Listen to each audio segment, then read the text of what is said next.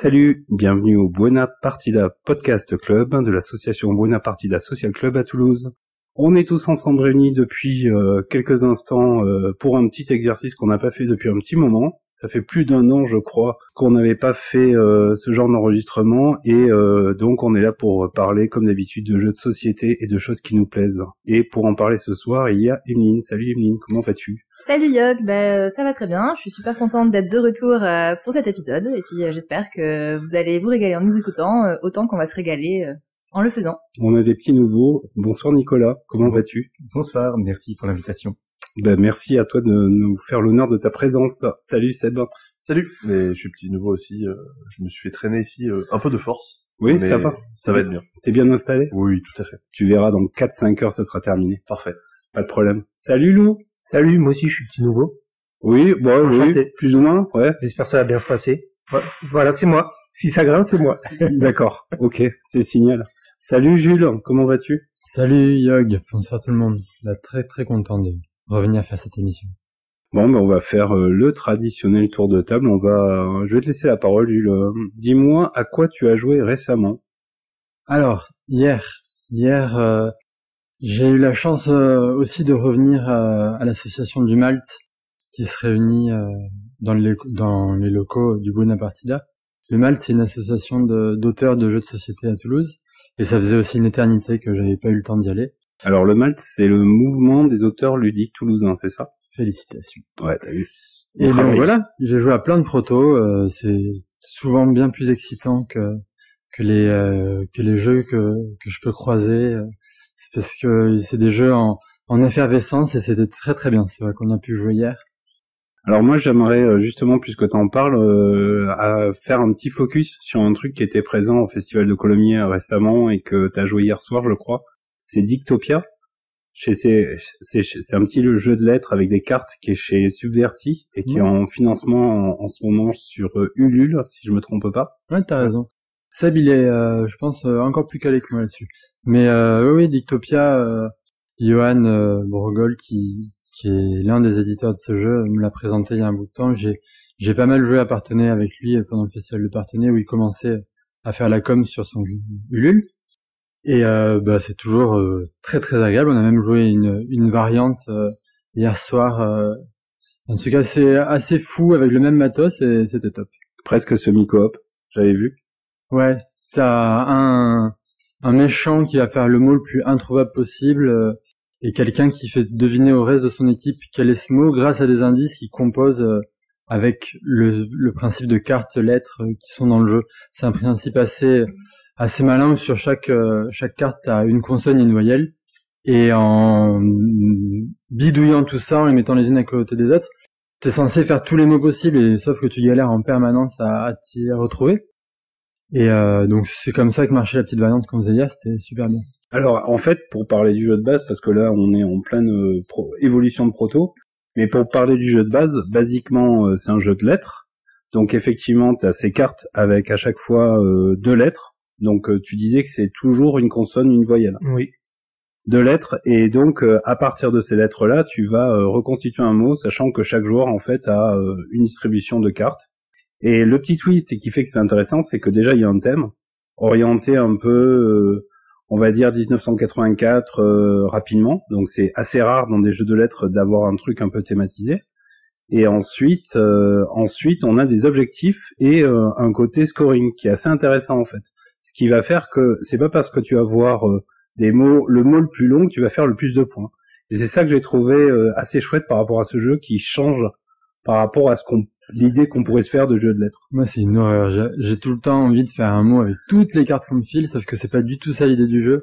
Faut tomber pile poil sur euh, le nombre d'étoiles euh, qu'on te demande. En gros, ça revient à faire le nombre de lettres qu'on te demande. Et euh, j'arrive pas. moi, si c'est pas un mot qui fait 10 lettres, non mais ça, ça paraît con. Hein. Ce qui est intelligent, c'est de faire des petits mots concis, pile poil le truc. J'en suis incapable. J'ai l'impression d'être très mauvais à ce jeu, mais à chaque fois je m'éclate. je, tout le monde fait des choses merveilleuses sauf moi et ça reste plaisant euh, en permanence. C'est tentant et puis c'est le genre de jeu où euh, on utilise une lettre quelque part pour dans notre mot, on se dit ben en fait l'autre lettre qui est sur la carte on la mettrait bien plus tard mais on peut pas couper la carte en deux. Enfin, du moins, c'est pas prévu dans la dans la version Si, du jeu. si, si, si, tu fais ça quand tu veux. version Legacy. Faut euh, pas le dire à. Yoann, mais tu peux. ouais. Ok, bon, ça va là. D'accord, mais c'est avec plusieurs boîtes à faire. Ouais. Bon, mais c'est cool. Euh, D'autres choses, hein, Jules? Tant que tu as le micro. Ou euh, pff, ben, ça faisait longtemps que j'étais pas venu ni au Bona ni au Mal, donc déjà d'avoir joué hier à, à 5-6 jeux, c'était un régal et non, non, à part des protos, euh, rien euh, depuis très récemment. Ok. Lou, à quoi as-tu joué récemment? Bah, alors, on Alors, va à quoi laisser j'ai le pas micro. joué? Euh, On va laisser le micro pendant 20 minutes et puis on Non, va non. les- Non, mais il y a- il y en a pas tant que ça. Euh... Ah, je viens de voir sa liste, elle fait euh, l'équivalent de 2 à 4. Ouais, mais bon, ça fait un an que j'ai pas parlé aussi euh, au micro. Le, le jeu dont j'aimerais bien me parler, c'est Fort, qui est sorti euh, la semaine dernière. Euh, c'est un petit jeu de deck building assez atypique parce que les cartes qu'on va rajouter dans notre paquet de cartes euh, vont pouvoir être euh, prises par euh, nos, nos adversaires. Donc euh, il y a, y a cet aspect-là où euh, les cartes qu'on qu'on a seront pas forcément chez nous jusqu'à la fin de la partie. Et euh, aussi un autre point que, que j'aime bien à ce jeu, qui a rien à voir avec la mécanique, c'est le design qui qui est fait par le même dessinateur que Root, donc j'ai pas le nom. Kyle Ferrin. Voilà, Bravo, merci. il est très bon. Et l'auteur, honte parce c'est que je suis fan de ce mec et j'avais oublié son nom. et l'auteur, c'est Grant Rodick. Oui, c'est C'est ça. pas le même auteur que Root. Oui, c'est pas du tout le même auteur. C'est les- c'est le même dessin, donc euh, il y a certaines cartes, euh, elles elles sont ultra rigolotes. euh, C'est la, la thématique, en fait, on est euh, euh, des écoliers euh, et on se fait une bande de potes, une, une bande de potes euh, qui correspond donc à notre paquet de cartes et euh, on essaie d'en- d'engranger des, des points de victoire euh, tout au long de la partie. Tu Euh, fais ta cabane, euh, plus ou moins l'histoire, c'est dans les, voilà, ta cabane dans les arbres, tu récoltes des jouets. construis ton fort. t'améliores oui, ton c'est ça, ta cabane, c'est ton fort, non Ouais. Non, t'as la cabane, le l'arbre aussi. Je sais plus. euh, Ouais, bon. euh, le- thème, même s'il est euh, magnifique, le Ouais. thème, j'ai l'impression que quand tu joues, tu l'oublies vite. Tu sais que t'es deux enfants en train de se mettre sur la gueule, et c'est pas grave, parce que la mécanique, elle est prenante, mais c'est pas, tu vois, vu qu'on s'embrouille sur les, les, on, le- on confond les terminologies du, du thème, c'est quand même que c'est pas très très très très présent pendant que tu joues. Mais Non, c'est vrai. Au-delà de ça, le fait de le fait d'être une bande de potes qui va jouer ensemble, ça explique aussi le fait qu'on va pouvoir se piquer des cartes les uns les autres. Grosso modo, les cartes que j'ai pas jouées à la fin de mon tour, je les mets devant moi, et les autres vont pouvoir me les voler. C'est grosso modo des potes, bah, je les ai, j'ai pas Tu les joué as pas pris dans ton équipe de foot. C'est ça, je les ai pas pris dans mon équipe de foot. Du coup, bah ils vont aller jouer avec d'autres gens. C'est ce côté-là où on va aller se piquer les cartes les, uns- les unes des autres. Ouais. Et à chaque tour, on est obligé de d'ajouter une carte à son paquet. Soit du milieu de la table, on recrute euh, des nouveaux dans le quartier, soit un pote qui a été abandonné par euh, une autre personne autour de la table. Donc ça veut dire que ton deck, en fait, ça représente une bande de potes? Grosso modo, ouais, c'est ça. C'est ça. D'accord.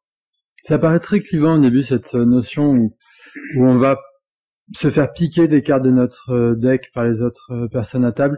Mais en fait, c'est mis en place de manière hyper naturelle où à la fin, toutes les cartes qu'on n'a pas jouées, on les pose devant nous. Et euh, quand on va recruter des, des nouvelles cartes, comme dans un deck building normal où il y a, enfin normal, classique où il y aurait une rivière, là la rivière c'est toutes les cartes qui sont visibles sur la table. Et ça, en fait, on y réfléchit même plus à ce côté un peu alambiqué et ça devient plus alambiqué. Ça m'a, c'est très très fluide. Ouais, c'est ultra fluide. Euh, Il n'y a pas trop de temps mort quand euh, un joueur joue une carte. Les autres joueurs peuvent jouer euh, une action euh, qui est commune euh, à tous les autres joueurs, donc il n'y a pas trop d'attente entre ton tour et, et le suivant. Alors juste pour présenter un petit peu plus euh, de manière générale le jeu, parce que moi, à part avoir vu la boîte et tout ce que j'ai vu, donc deux quatre joueurs, Euh, oui. deux quatre joueurs à peu près quoi, une demi-heure, une heure de partie? Alors c'est ce qui est marqué sur la boîte. euh, la première partie, on a bien mis une heure et demie, mais on a vraiment traîné. D'accord. Ouais, on papotait, on aimait le Ouais. jeu, on réfléchissait, donc euh, Bon, de toute façon, première partie toujours plus longue que les autres. Mais dans le sens où on va pas se prendre la tête trop longtemps. C'est on- on- la partie peut durer plus longtemps parce que c'est tranquille euh, comme rythme de jeu. D'accord. Et est-ce que, alors moi, j'aurais, euh, c'est peut-être une facilité parce que je pense à Route, mais est-ce que c'est un jeu qui est visuellement faussement enfantin comme les routes en fait? Ouais, c'est précisément le même délire. En fait, Route, euh, je crois, j'en suis pas sûr à 1000%, qu'à la base c'était un jeu qui euh, simulait le conflit au Moyen-Orient, où on était non pas euh, Alors oui et non. mais euh, je veux te laisser parler, mais après Ok, je t'as plus, répondrai. t'as eu plus d'infos. Et, euh, et donc ça a été thématisé avec cette histoire de forêt et d'animaux qui une manière de présenter de manière très très agréable, légère et gaie un thème qui aurait pu être lourd. Et, et en fait, le jeu en lui-même a plein de, de, on va se mettre violemment sur la gueule, mais heureusement qu'il y a cette liberté. Moi, je l'apprécie énormément pour ça. Et euh, fort, c'est le même délire, car euh, j'avais aussi euh, entendu cette rumeur euh, que c'était la rethématisation d'un jeu, et c'est cool parce que j'ai pu retrouver ça et je l'ai envoyé à Lou d'ailleurs, car je sais qu'il adore ce jeu. SPQF. F. SPQF. Ah. Alors je sais pas ce que veut dire F, mais c'est une, une- effectivement ça vient de SPQR qui veut dire Senatus Populus Quero. Alors les, les terminaisons je les ai pas, mais en gros c'est le Sena, le peuple, c'est Sarum. Et donc là le F Les initiales, je les ai aussi, hein. C'est SPQR. Voilà.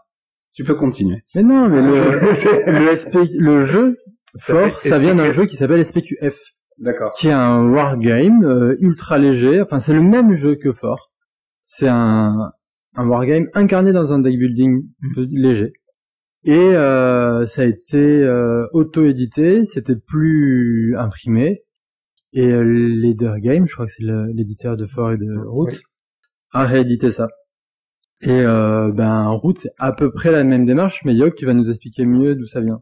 Alors, il s'avère que Cole Wehrle, le l'auteur de Route, est un gros fan de Wargame. Euh, donc, euh, comme je le suis sur Kickstarter, tu peux le voir. Tu peux voir qu'il va euh, assez souvent pledger des trucs assez obscurs qui vont être euh, vendus à 150 boîtes, euh, des trucs de reconstitution de bataille au XVIIIe siècle, au XVIIe siècle, un peu partout dans le monde. Donc ça, c'est son délire. C'est un auteur de plusieurs wargames aussi. hein. C'est un auteur de Wargame aussi, et donc euh, en fait, il y a un système de jeu qui s'appelle Coin, qui est sous qui est édité par GMT, qui a eu plein de déclinaisons. Il y a eu la guerre d'Algérie, il y a eu euh, la, hum, la guerre d'indépendance aux États-Unis, il y a eu plein de choses. Il y a eu euh, le Vietnam, etc. Et donc ce système-là, en fait, c'est un système en gros euh, de jeu où on est quatre joueurs avec euh, un système de règles asymétriques, un système d'objectifs asymétriques. Et donc, euh, Cole s'est largement inspiré de ce système-là pour faire route en le, en le, en l'épurant et en le rendant plus accessible. Et, euh, chose à laquelle on, on penserait pas forcément quand on pense à route. Mais originellement, Mm. il y a le système Coin qui est vraiment du gros wargame euh, assez costaud. Euh, vraiment pour les passionnés, j'en ai un d'ailleurs, mais un jour euh, je le sortirai, ça arrivera.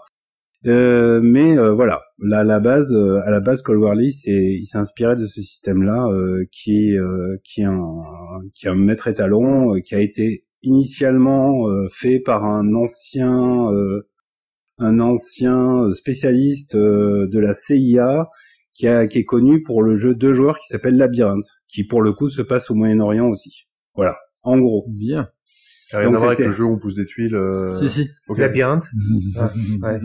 Alors non, c'est pas le, c'est pas même labyrinthe. Le, le Mhm. labyrinthe dont je parle, c'est un, c'est un jeu. euh, D'ailleurs, le sous-titre c'est War on Terror. Et en fait, ça commence en 2001. Et en gros, c'est les, c'est les forces de l'alliance contre les djihadistes. D'accord, ok. Donc, t'as un joueur djihadiste et t'as un joueur américain, euh, et euh, ça se bat au Moyen-Orient pour l'idéologie, le Les gens pétrole. s'amuser. Voilà, c'est c'est rigolo. Bonne soirée. sinon, fort, c'est bien. Hein, c'est euh, c'est les petits enfants qui jouent et tout. Non, mais sinon, pour revenir aux dessins, euh, qui sont, euh, euh, c'est un peu enfantins. euh, le jeu est pas non plus ultra exigeant comparé à du route qui, euh, effectivement, t'as un sacré contraste entre les dessins et euh, la mécanique de jeu qui est quand même assez exigeante. Euh, là, fort, même si personne autour de la table ne connaît le jeu, tu vas pouvoir faire une partie assez rapidement et euh, t'amuser euh, gentiment, quoi. Alors, au-delà de, au-delà de, de cet aspect euh, règle, moi, ce qui m'intéresse, c'est de savoir, euh, mais euh, dans ce que vous dites, en fait, je comprends que c'est un véritable jeu d'affrontement, en fait. C'est-à-dire que malgré la, la, la fluidité du jeu, etc., on est quand même les uns contre les autres à se, à se taper Mm. entre Ça- bandes de ça se gamins. ressent pas tant que ça. J'ai dit ça, mais en fait, c'est- une un jeu de connerie. parce course. C'est ça, on s'attaque pas vraiment les uns les autres. Quand est-ce qu'on s'attaque On s'attaque jamais. Non, pas vraiment. En fait, ouais, on, Non, on va tu se copier copies, des tu choses. copies des, des choses, mais euh, en fait, les seules cartes que tu vas prendre aux adversaires, c'est des cartes que l'adversaire n'aura pas jouées et donc potentiellement euh, dont il se fout complètement. euh, il n'y a pas, il y a pas de temps, il y a pas d'agression. En fait, Mais- On se fait plein de crasses car il y a un système où à chaque fois que tu joues une carte, il y a deux cases sur la carte. La première, elle peut être copiée par tout le monde. Enfin, la première représente une action qui peut être copiée par tout le monde et la deuxième une action qui sera faite que par toi. Et à chaque fois que tu joues, ton but c'est que les, les autres ils puissent pas la copier parce qu'ils ont pas la bonne carte. Donc tu passes ton temps à te faire des crasses, mais les petits personnages ils sont pas des crasses entre eux. il n'y a pas Ouais, d'attaque. Non, non, c'est Bon, je vous pose la question parce que j'ai toujours du mal à me représenter le jeu. C'est quoi le but? Gagner. Non, mais d'accord. faire le plus de points de victoire.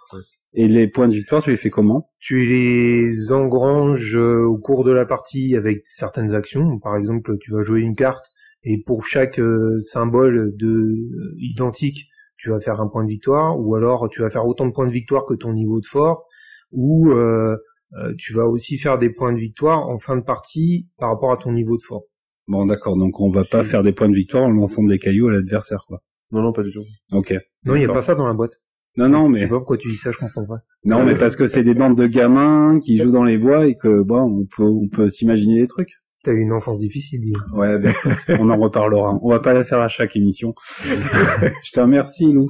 Plaisir. Seb, je te laisse la parole. Ouais, bah, moi, comme jeu, du coup, j'ai testé euh, quelques protos. Sinon, récemment, j'ai enfin pu tester euh, Rolling Realms, qui était le jeu à cocher créé par euh, Jenny Stegmaier pendant le premier confinement, qui a été euh, qui a été édité, qui est sorti maintenant en boîte chez Matago. Qui était en print and play euh, pendant le premier confinement. C'est ça, Ouais. qui avait, il a été développé pendant le premier confinement et était sorti euh, gratuitement. Techniquement, les anciennes versions sont toujours disponibles, mais là, c'est sorti euh, en boîte euh, avec euh, du matériel qui fonctionne très bien.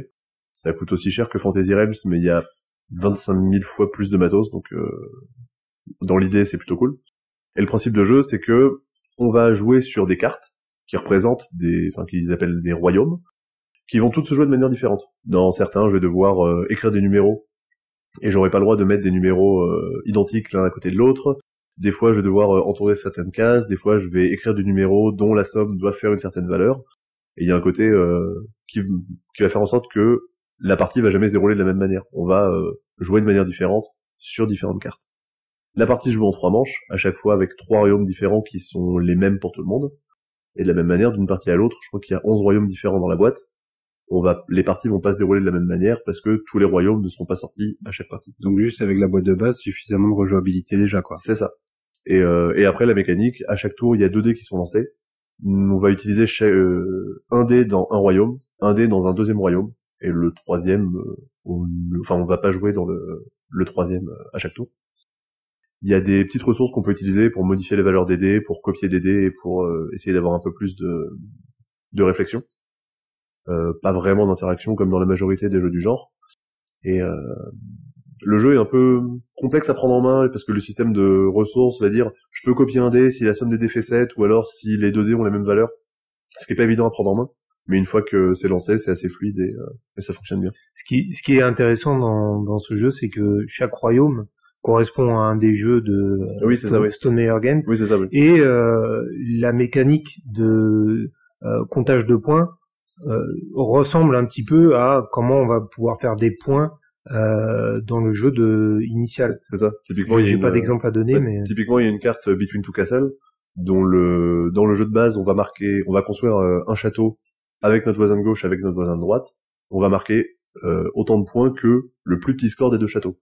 Ah d'ailleurs, ah, ok. Donc je viens de comprendre qu'en fait t'as as autant de royaumes que de jeux représentés différents, C'est ça. et pour chaque royaume ça va être une manière de faire des points différentes. C'est ça. Ah ouais, d'accord. mais euh, mais comment dire? Sur un royaume on va jouer euh, 7 8 valeurs donc c'est pas c'est pas non plus euh, un jeu à part entière euh, c'est un, un petit mini jeu à l'intérieur du jeu L'important c'est les valeurs. c'est ça exactement au début de la partie, de toute façon, tu sélectionnes trois royaumes, t'expliques euh, ce que comment marquer des points sur chacun des royaumes, comment ça fonctionne, et après la partie se déroule euh, assez simplement. Hein, c'est pas non plus euh, ultra complexe comme jeu. Donc c'est pas euh, c'est pas du roll and write expert euh, comme on voit arriver récemment. non comme les rum and roll ou les trucs où t'as euh, trois feuilles et demie plus des pions plus des trucs euh, c'est euh, complexe parce que à, à chaque tour t'as vraiment pas mal de possibilités mais euh, mécaniquement il n'y a pas grand chose à comprendre et euh, dans les trucs qui sont intéressants c'est déjà que c'est facile de faire des extensions dans l'idée euh, il y a un promo pack qui est prévu avec des cartes pour Terra Mystica donc pour adapter euh, Terra Mystica en une carte et en fait c'est ben, on ajoute un, deux royaumes, mais ça va pas modifier le jeu en soi, c'est juste d'une partie à l'autre, les cartes vont encore plus varier, enfin les royaumes vont encore plus varier. Et la chose que j'ai beaucoup aimé, c'est le mode solo. C'est pas un mode solo dans lequel on va affronter un, ad- un adversaire virtuel ou quoi, c'est un parcours de mini-golf. Alors, en fait, vous avez euh, 18 trous, et euh, chaque trou va correspondre à euh, une contrainte. Donc en gros, on va vous dire, vous jouez avec euh, ces trois royaumes-là, et vous avez tant de coups pour faire tel score. Et dans certains cas, ça va vous donner des contraintes supplémentaires, ou alors des contraintes sur le nombre de ressources à récupérer. Attends, ce mode solo est scripté alors? Le mode solo est scripté dans le sens où chaque trou, euh, on sait à chaque trou ce qu'il va falloir faire, mais il faut réussir à s'organiser en fonction des tirages.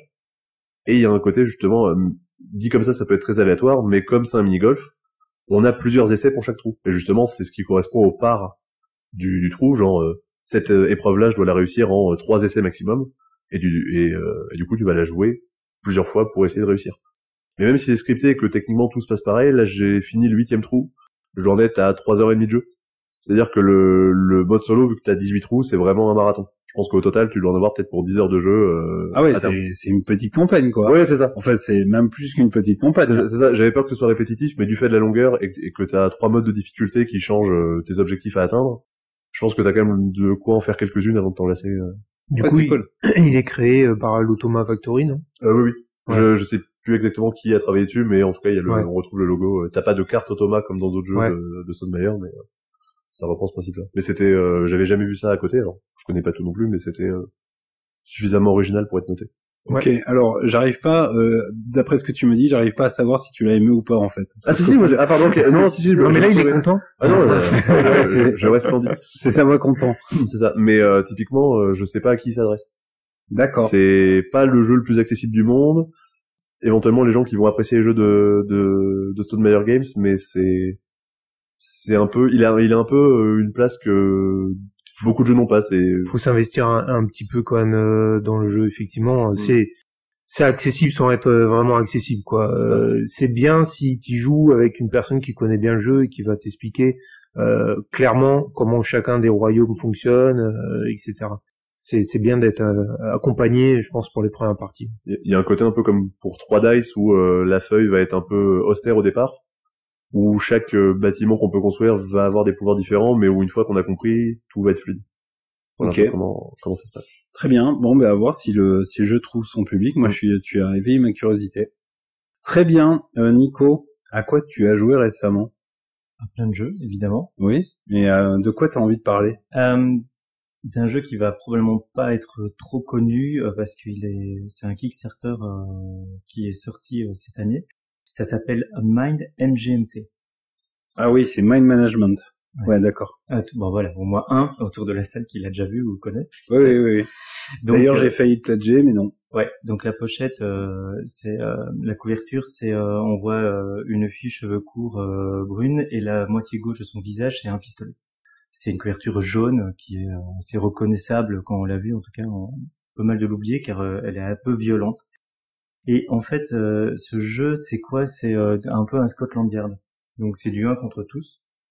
Donc une personne est cachée sur un plateau et il faut euh, le groupe doit essayer de la de la découvrir. Donc du coup le, le plateau c'est quoi? C'est vu du dessus une ville avec euh, un dessin un peu particulier qui est divisé en euh, un carré, un rectangle de euh, 7 sur j'ai l'image devant les yeux, ça doit être 7 sur 6 ou un truc comme ça. Donc en case. Et dans chaque case, il y a euh, deux symboles qui vont euh, de petits moines qui se baladent, d'une piscine, euh, d'arbres, etc. Et donc il y a une 10-15 symboles au total euh, ouais, dans, le, dans le jeu. C'est effectivement cette couverture-là. c'est très visuel euh, dans un podcast Oui.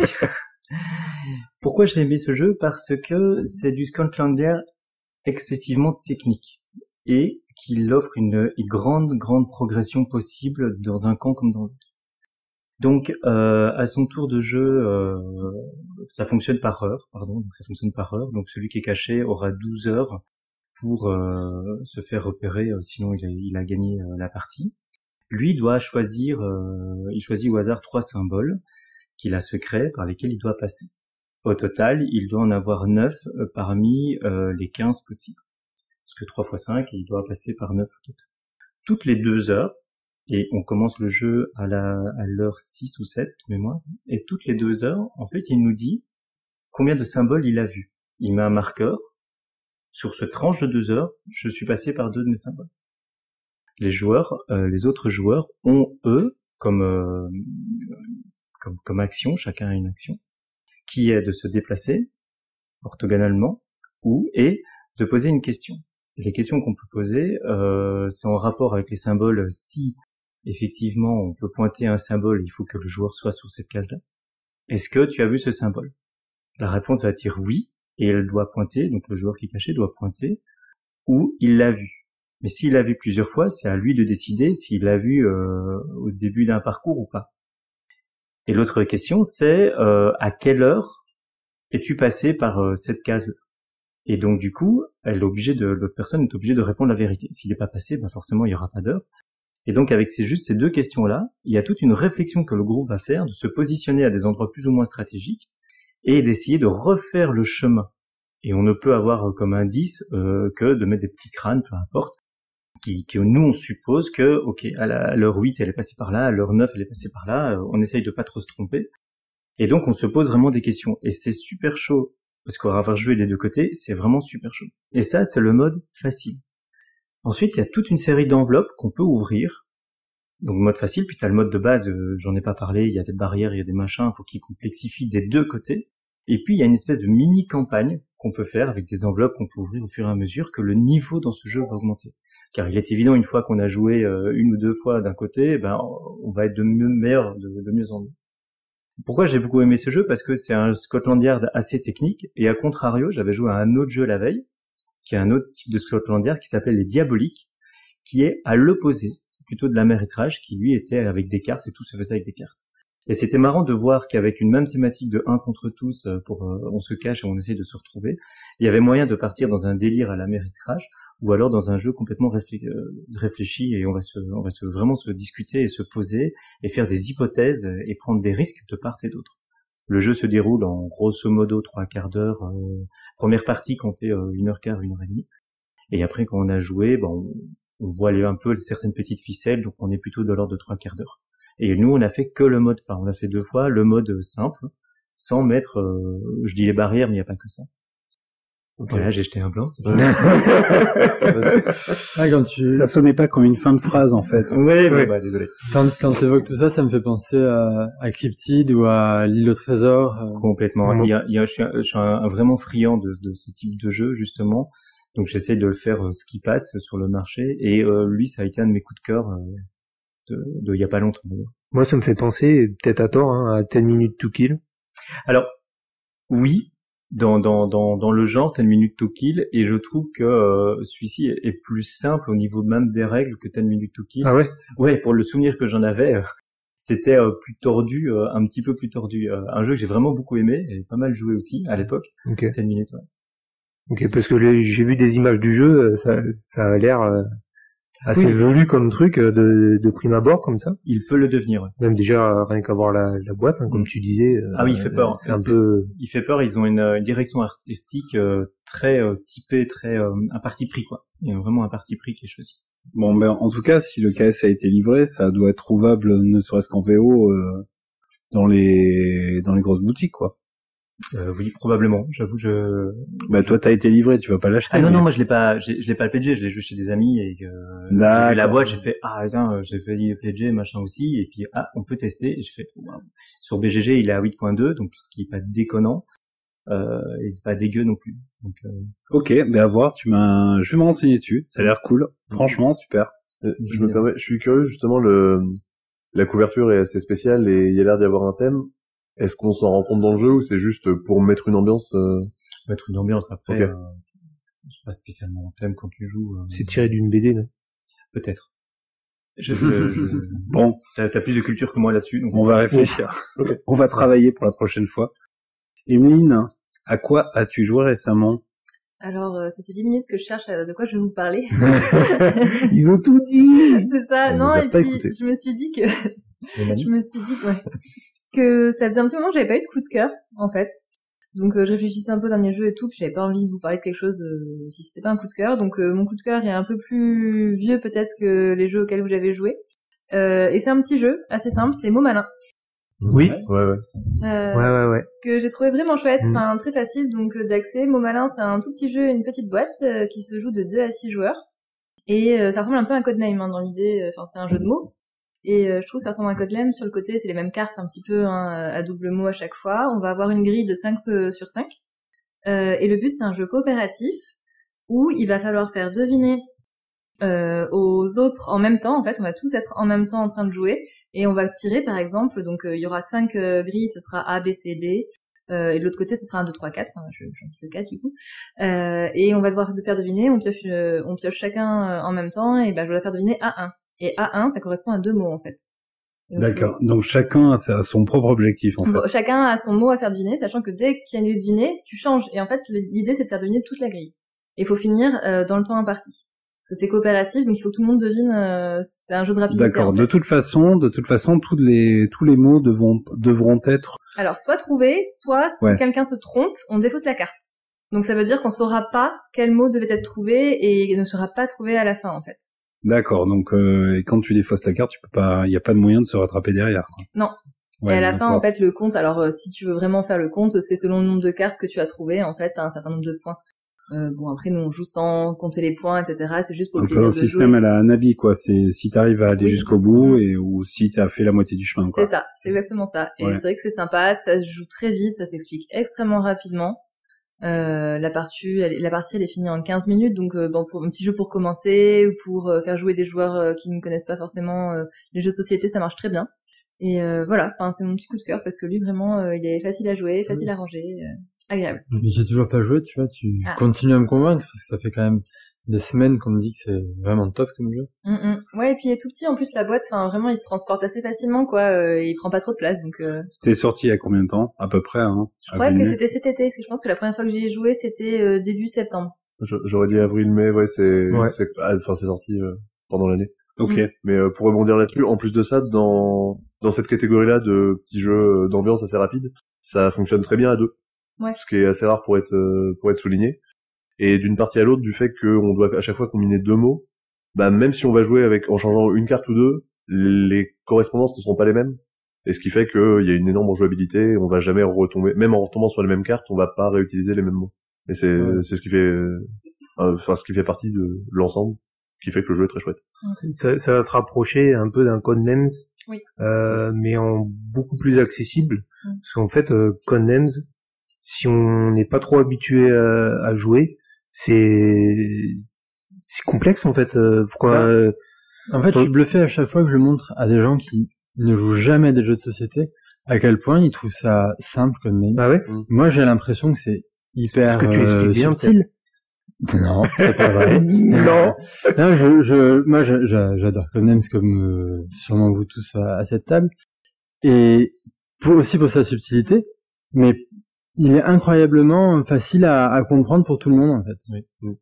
Ok. Mais J'aurais pensé le contraire en fait, mais euh, c'est t'as une, une grande progression dans Codename qui est possible et pour l'avoir aussi joué avec euh, des non francophones en tout cas des gens dont le français n'est pas du tout leur langue et qui apprennent les mots via Codename qu'on passe en revue la définition ils font eux du coup des liens entre les mots que toi forcément tu penserais pas euh, en tant que francophone que c'est ta langue maternelle et, et je me rappelle d'une ou deux parties justement avec euh, un chinois pour le coup.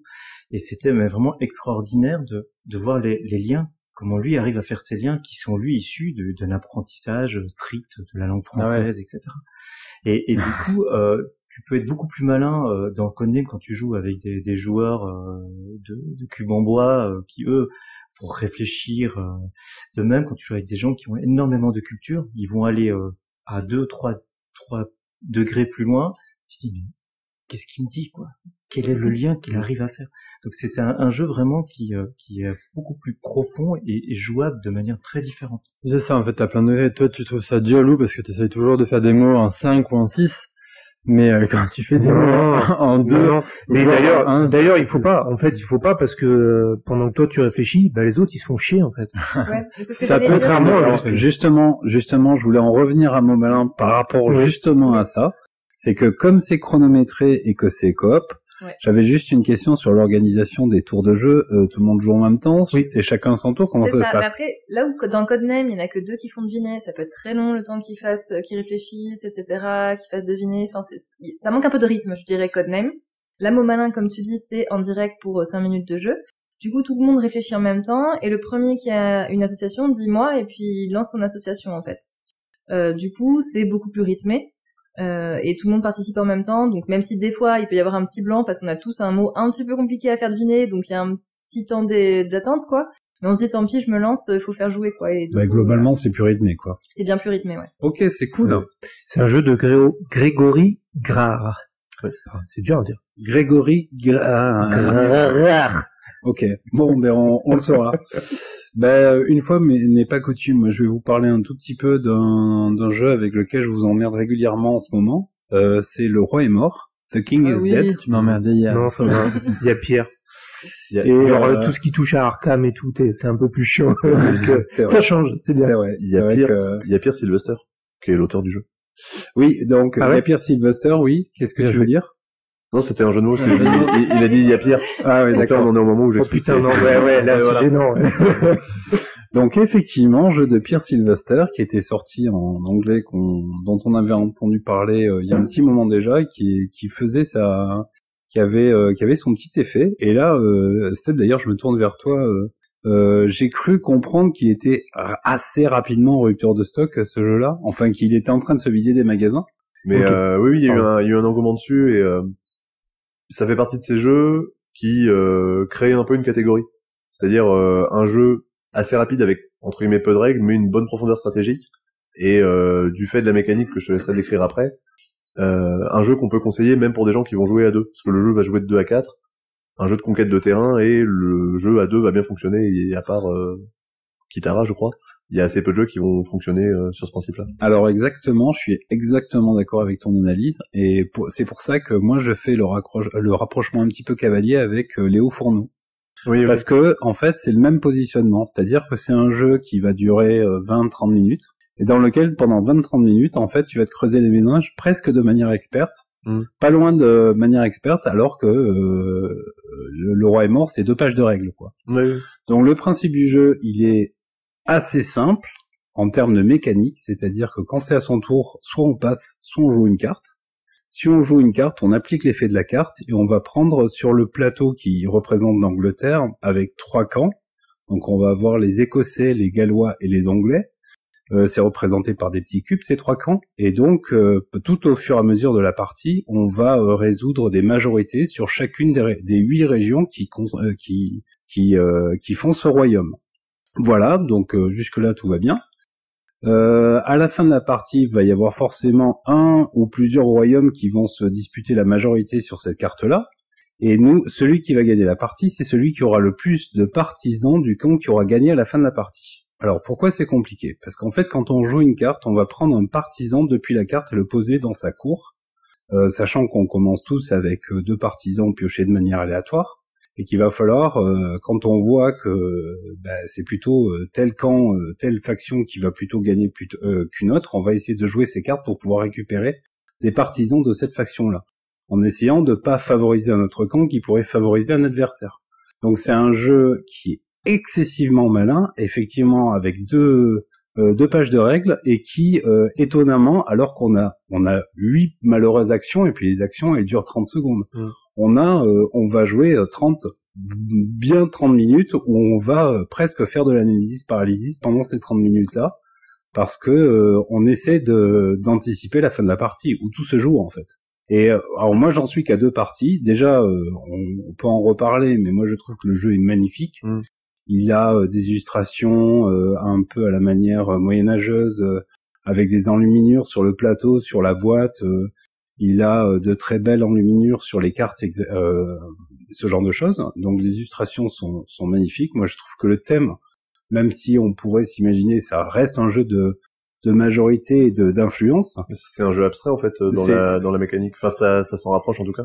Ouais, mais je trouve que ben, le, pour le coup, le, le thème est déjà, enfin, est tellement bien porté, tellement bien illustré en fait que ça, ça rajoute un, petit enrobage thématique qui est très sympathique. Et effectivement, la, mécanique est, est diablement efficace, quoi. Et donc, euh, donc on a chacun huit cartes. Ces huit cartes-là, ce sont les huit cartes qu'on va, qu'on va jouer pendant toute la partie. Et, euh, et euh, c'est tout. Et en fait, euh, une fois qu'on a joué une carte, euh, ben, elle est jouée pour le reste de la partie et c'est terminé. Ça, tu les as dès le début en main, tu les vois tes huit cartes? Alors, tu les as toutes en main, tu les joues dans l'ordre que tu veux et tes adversaires, ils ne voient que dans ta défausse la dernière carte que tu as jouée. Et c'est tout. Et on a les mêmes. Le deck Et on a tous même, les euh, mêmes. ouais. Alors justement, la version, euh, je dirais, euh, d'initiation, enfin de, quand tu commences à, jouer au jeu, tout le monde a les mêmes cartes, sachant que sur les huit cartes, elles sont toutes différentes, sauf une qui se répète, mais c'est tout. En fait, à huit cartes, t'as sept actions différentes. Et, euh, effectivement, en jeu de base, t'as, tout le monde a les mêmes, a les mêmes actions. Et après, une fois que tout le monde un peu connaît un peu mieux le jeu, ben là, en fait, on va retirer trois cartes des mains de base des joueurs et, et à la place, on va distribuer des cartes qui vont être asymétriques pour le coup. On va introduire une asymétrie. Et c'est là, en fait, que je refais le parallèle avec les, les hauts fourneaux parce que on, peut, on a un mode de jeu d'entrée de jeu en fait qui va être assez euh, assez simple on va un peu euh, fonctionner sans contrainte etc et puis on va rajouter une couche de complexité qui va faire que ça va faire un vrai brise neurone sur une demi-heure Mm. et c'est vraiment euh, c'est vraiment très chouette en fait d'avoir ce genre de d'avoir de ce genre de choses qui te, te proposent un, un vrai challenge intellectuel mais euh, sur une, une période assez courte et euh, enrobé d'une direction artistique magnifique Ouais, ouais. Et les, les hauts fourneaux, pareil, en termes de direction artistique, c'est, ça fait partie des jeux vers lesquels tu peux diriger, tu dis, euh, ça a l'air joli, qu'est-ce que c'est? Et, euh, ou derrière, après, tu peux t'intéresser.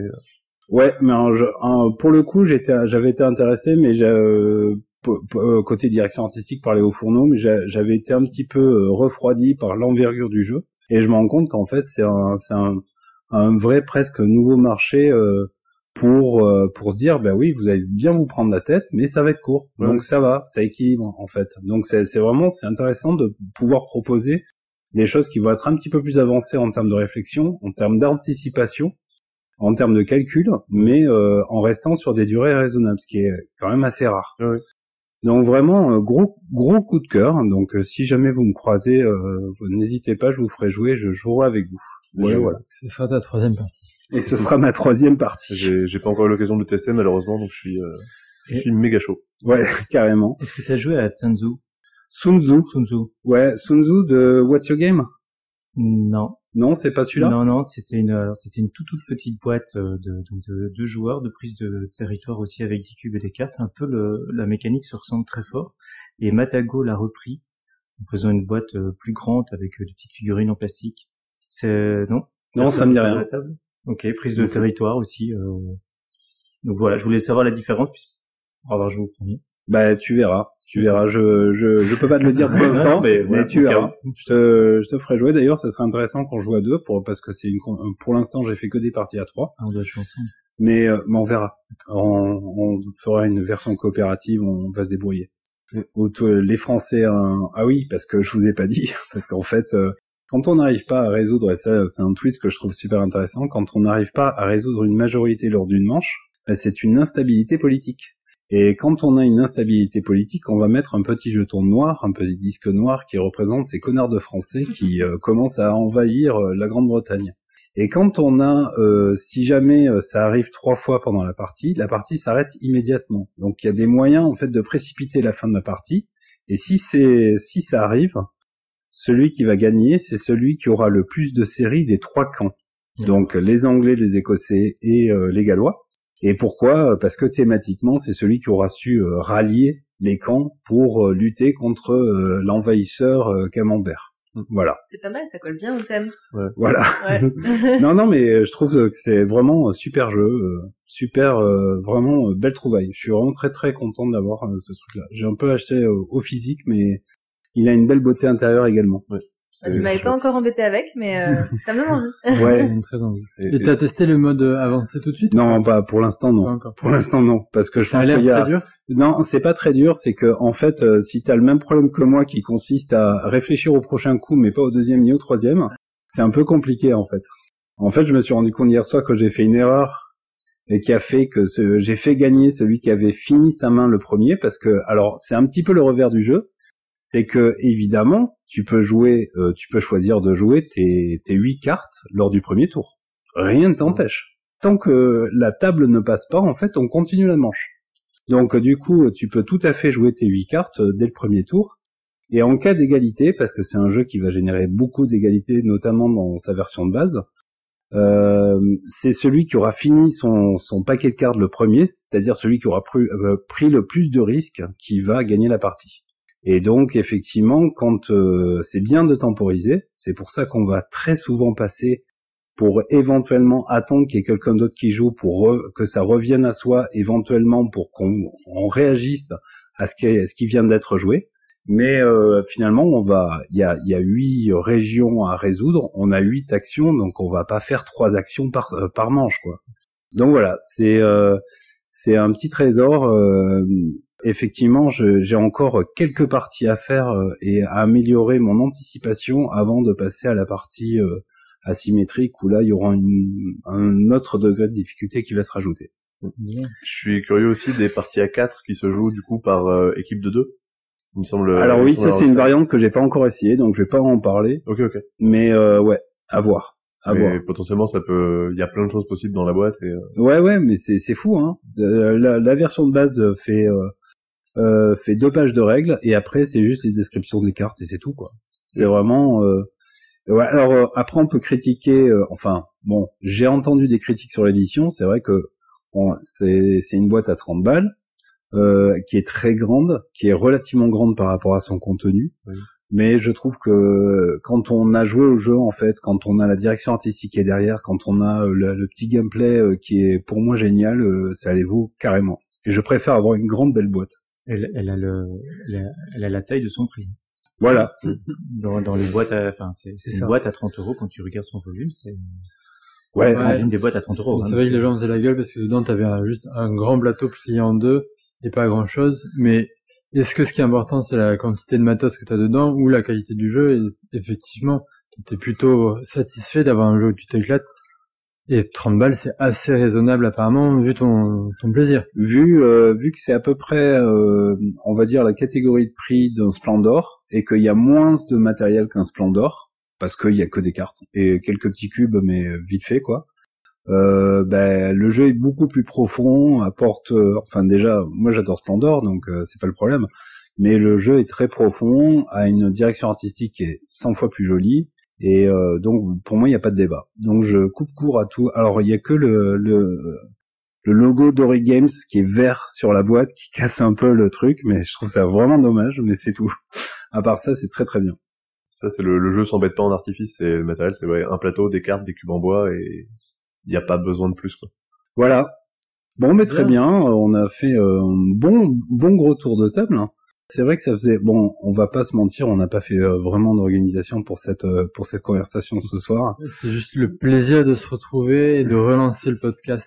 Ça fait longtemps qu'on n'a pas eu l'occasion de s'en parler, mais il y a eu beaucoup de choses qui sont sorties ces derniers mois. Sans parler des expériences de jeu que vous avez eues récemment, de quoi on pourrait parler? On pourrait parler des Sand, on pourrait parler d'autre chose de, euh, je, je, de, Red Rising. Je proposais de, pour avoir fait pas mal, enfin, quelques jeux euh, par équipe dernièrement, euh, dont un ensemble d'ailleurs qu'on a fait, des jeux qui sont compétitifs et dont il y a une variante par équipe on pourrait parler de ça si. Alors il y a les châteaux de Bourgogne, mais j'ai pas joué par équipe, donc. Euh, J'y ai joué aussi. Moi je vais, j'ai, j'ai pas joué par équipe, donc. Euh... Si, à Concordia. Ah oui, à Concordia, oui. toi tu as joué à Concordia, j'ai fait château de Bourgogne aussi. Par équipe ou euh, coop? Par équipe. Tu penses à Orléans? Ah mais c'est pareil en fait. Euh, non mais tu peux avoir un, une seule équipe. Oui c'est ça, mais là je parle par équipe, pas pas. Non, non, t'as plusieurs équipes. Des jeux par équipe. T'as plusieurs équipes qui euh, qui s'affrontent en fait. Oui. Les euh, aventuriers du rail aussi. Bah, tu me l'apprends. Sur le, la, la, l'Asie, la, la, carte Asie. Il y a aussi une règle par équipe et euh, qui m'a un peu réconcilié d'ailleurs avec euh, avec le jeu. Euh, donc, et il doit y en avoir d'autres que j'ai pas mémoire là tout de suite, que je vous laisse rechercher sur des. Et alors, qu'est-ce qui qu'est-ce qui te branche euh, dans ce concept? C'est que t'as donc un, jeu de base compétitif.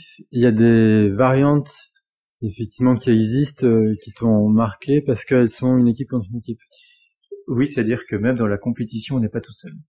Puisque je suis un grand féru euh, des jeux coop, Et donc du coup, bon ça, on en écule beaucoup. Mais ce qui est bien, c'est que de pouvoir dans un jeu compétitif euh, avoir justement des variantes par équipe où du coup il y a une vraie interaction quand la règle est bien faite, il y a une vraie interaction avec un binôme et, euh, et, du coup on a une satisfaction de faire une stratégie, de pas être tout seul. Si on se prend, on se prend ensemble.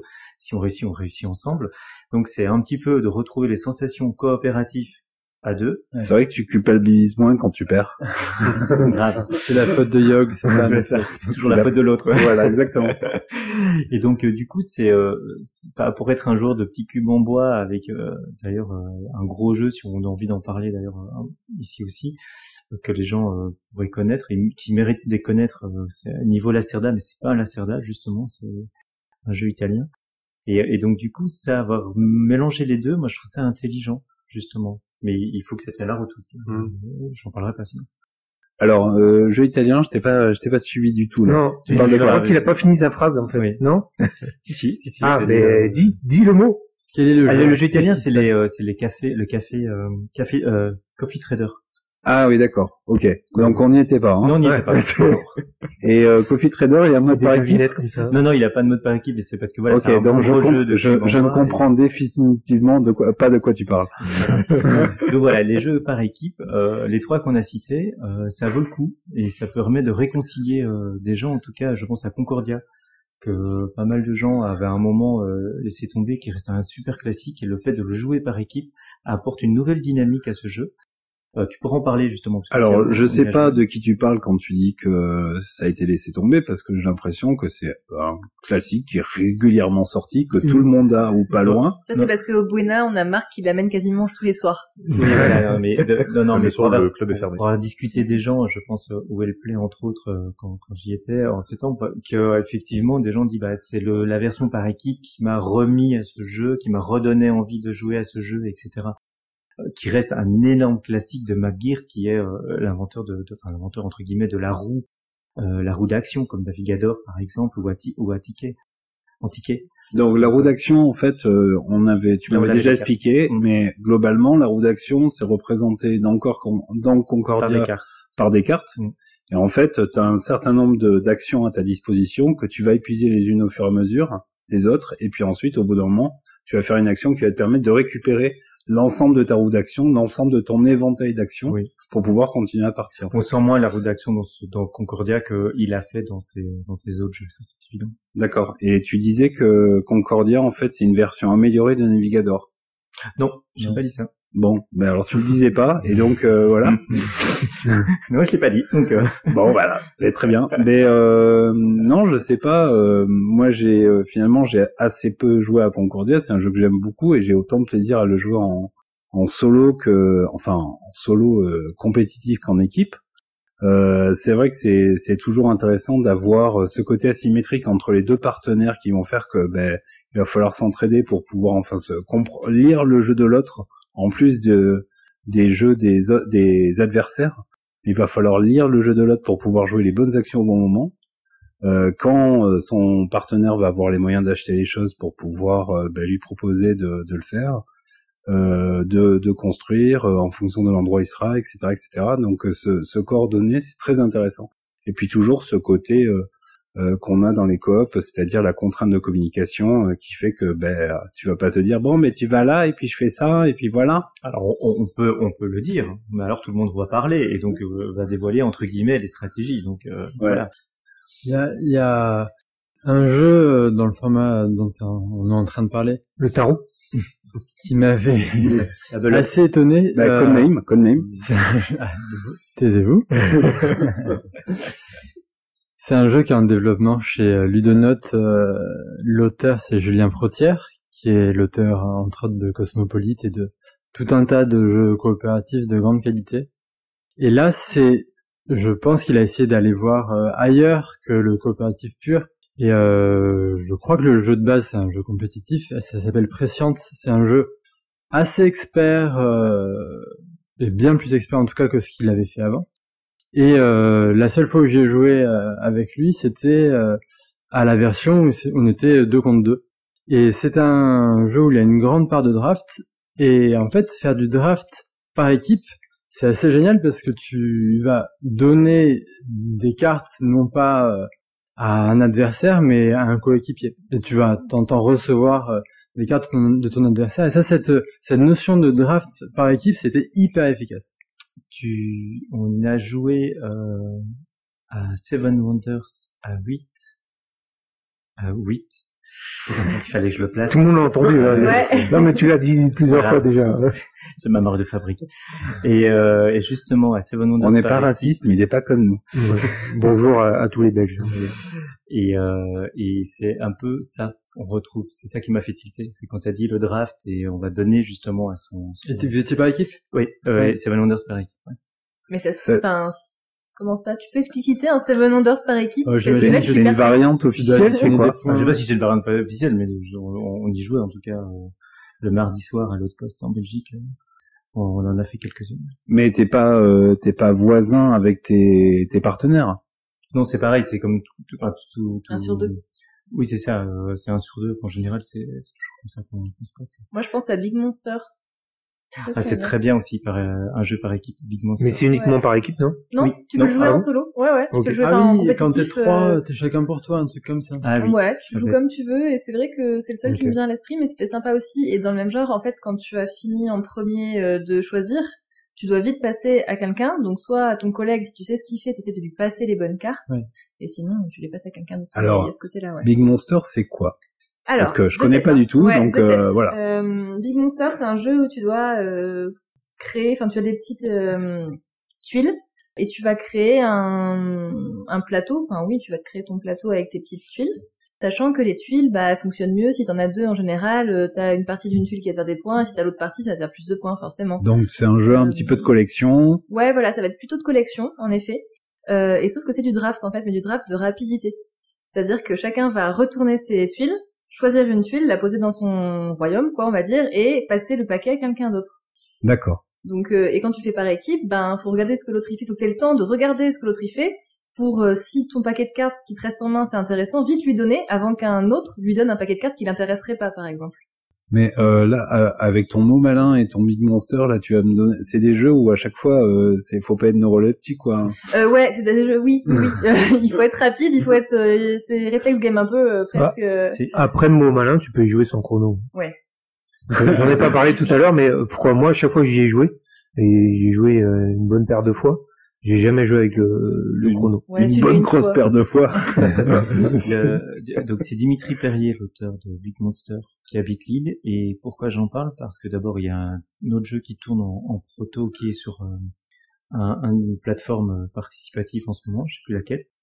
Et il y a aussi celui qui a, il y a un, il y a un concours de, de, de, jeux de cubes en bois chaque année. Le, nom m'échappe de ce concours, il est connu. Euh... Le Diamant d'Or? Oui. Voilà. Voilà. Si tu sais pas, tu me demandes. Hein. Et voilà, c'est pour ça que je te regarde. Voilà. Donc euh, c'est lui justement qui a poussé justement pour la création du, du Diamant d'Or. Ah d'accord, c'est un des fondateurs euh, du Diamant d'Or. Oui. D'accord, ok.